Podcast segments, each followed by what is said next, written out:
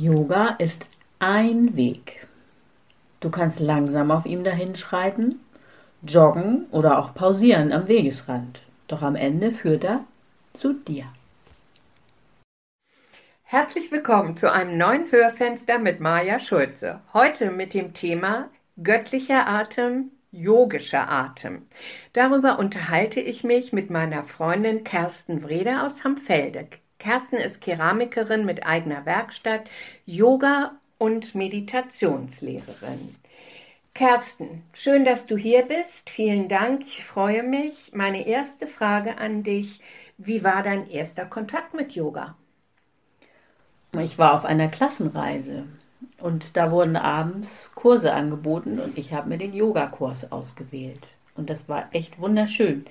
Da habe ich erfahren, wie toll es sein kann, ganz achtsam den Körper zu bewegen in Verbindung mit der Beobachtung des Atems und wirklich ohne ein Ergebnis irgendwie haben zu müssen, sondern einfach beobachten, was ist. Ohne Konkurrenz, einfach gucken. Und ich konnte unglaublich gut entspannen. Eine schöne Erfahrung. Du bist Hatha-Yoga-Lehrerin. Es gibt so viele Strömungen im Yoga. Warum Hatha. Zuerst hatte ich Kundalini-Yoga eigentlich gemacht, aber dieser Hatha-Yoga-Weg ist ein uralter Weg zur Zufriedenheit und Entspannung. Er hilft zu entscheiden, was richtig und wichtig für mich ist. Durch Körper- und Atemübungen wird der Körper zum Freund. Entspannung und Meditation schaffen Abstand zum Alltag und damit die Möglichkeit, Gewohnheiten zu überprüfen unsere Körperhaltung und unsere Haltung dem Leben gegenüber können wir dann positiv verändern. Atem und Leben ist untrennbar, genauso wie Yoga und Atmung. Du bist auch Pranayama-Lehrerin. Im Wort Pranayama steckt ja schon das Wort Prana, also Atem. Ist das eine weitere Vertiefung zum Hatha?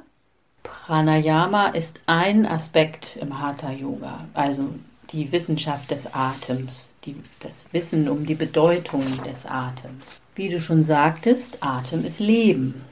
Ohne den Atem gibt es kein Leben. Der Atem kann uns beruhigen oder energetisieren. Er lässt unsere Stimme erklingen, belebt alle unsere Zellen. Er ist unsere Verbindung zu allem anderen. Der Ausatmen strömt in die Welt, vermischt sich mit der umgebenden Luft.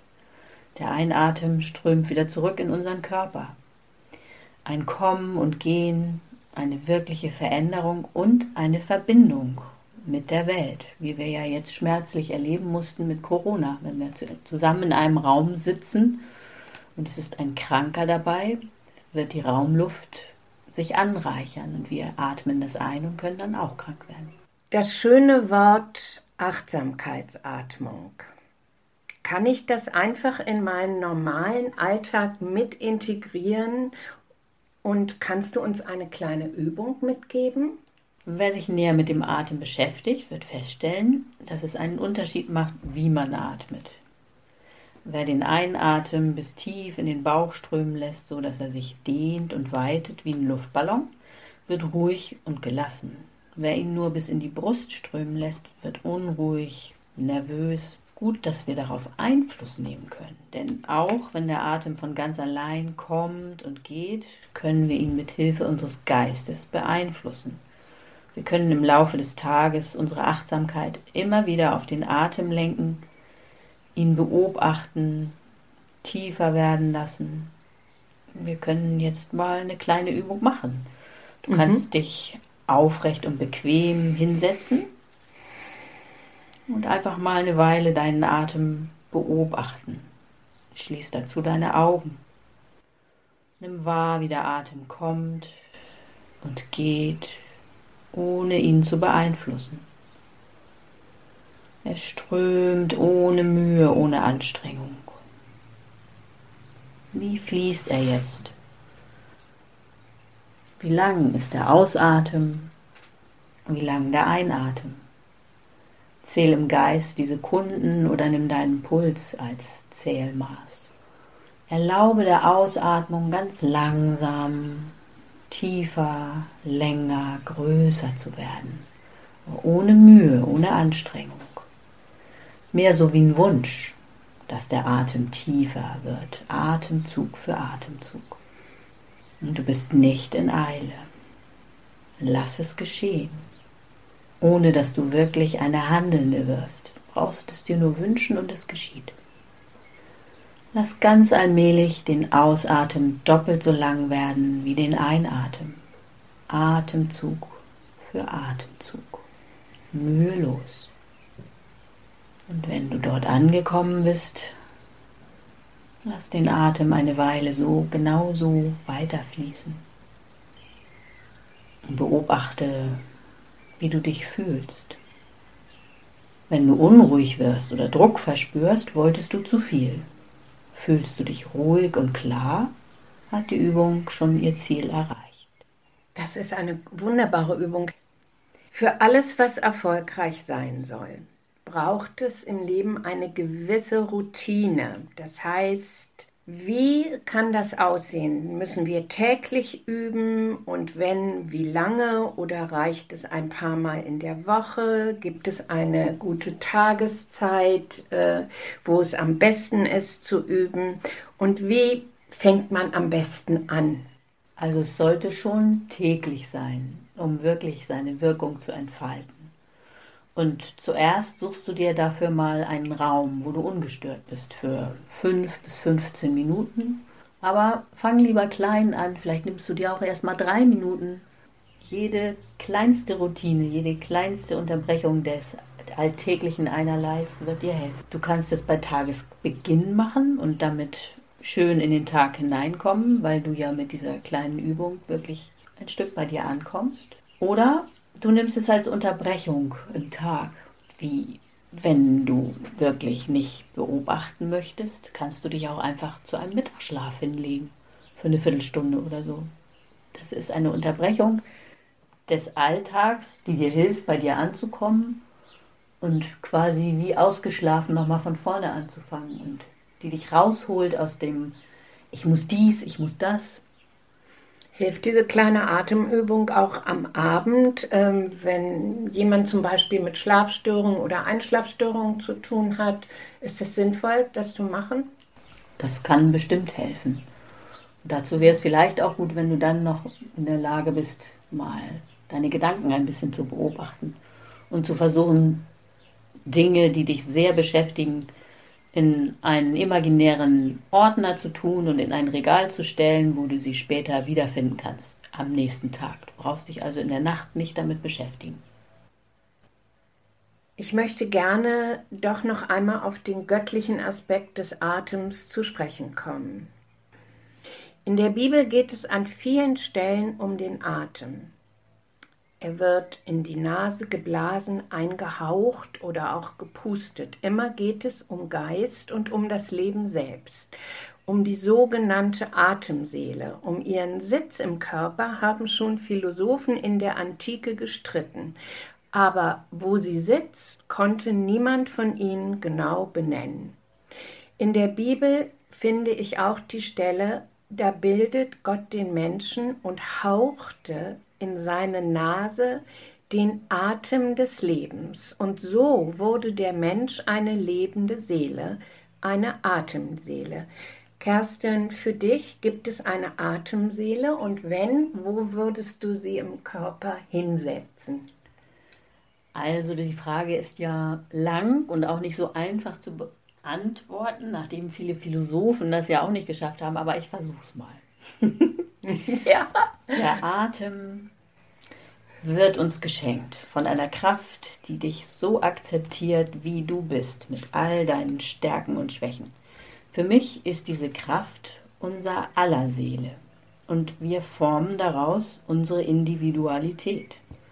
Unser Geist, unsere Gedanken sind im yogischen Sinne ein subtiler Ausdruck materieller Art.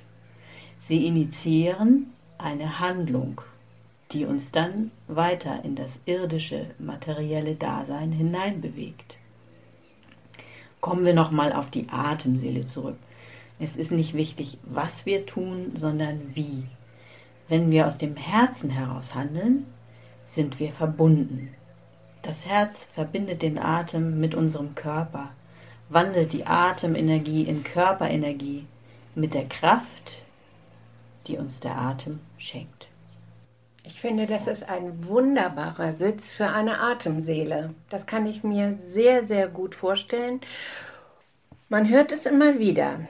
Yoga und die richtige Atmung können glücklich machen. Auf einer Skala von 1 bis 10, wie glücklich bist du jetzt gerade? Ähm, neun. ich nehme die Oh, neun. gut. gut. Du hast uns auch noch eine Geschichte für heute mitgebracht. Ich kenne sie nicht und deshalb bin ich sehr gespannt, worum es geht. Es geht um das Ich bin, was wir sind. Wenn du sagst, ich gehe, ich sehe, ich höre, so verbirgt sich darin bei allen Unterschieden des Tuns ein gemeinsamer Nenner. Ich bin. Jedes Tun, das von dir zu den dich umgebenden Menschen und Dingen fließt, und jede Erfahrung, die von ihnen zu dir gelangt, beginnt unausgesprochen mit Ich bin. Was immer du tust und erfährst, ist wahrnehmbar und lässt sich analysieren. Ich bin jedoch ist das Gefühl deines Seins, des Seins, des Kraftfeldes, das du bist. Jeden Tag, ehe du das Boot deines Körpers bewegst, es mit den Rudern deines Geistes über den reißenden Strom von Handlungen und Erfahrungen lenkst, verweile für kurz nur am stillen Ufer der Seele und wisse dieses Ich bin. Schließe deine Augen, versiegle die Lippen, bringe deine Zunge zum Schweigen, sag dir im Geist Ich bin dann frage dich selbst, wer ist es, der das Ich bin da spricht, dieses Sein? Wer flüstert von welcher Tiefe des Brunnens der Existenz Ich bin?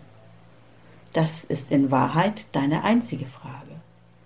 Möge dein Meditieren die Antwort geben, die alles beantwortet. Eine wunderschöne Geschichte. Ich danke dir dafür. Von wem ist sie? Die ist von Swami Veda Bharati. Die hat er in seinem Buch Das Licht von 10.000 Sonnen veröffentlicht. Vielen Dank. Kerstin, wir sind am Ende angelangt. Ich finde, es ist ein schönes Hörfenster. Wir haben es uns wirklich hart erarbeitet in mehreren Sitzungen und es hat ganz viel Spaß gemacht. Ich hoffe, es hat einige Zuhörer vielleicht neugierig gemacht, äh, tiefer in den Atem oder in die Meditation einzusteigen. Ich bedanke mich ganz herzlich. Danke, dass du hier warst. Und wie sagt man Namaste? Vielen Dank, liebe Maya. Namaste.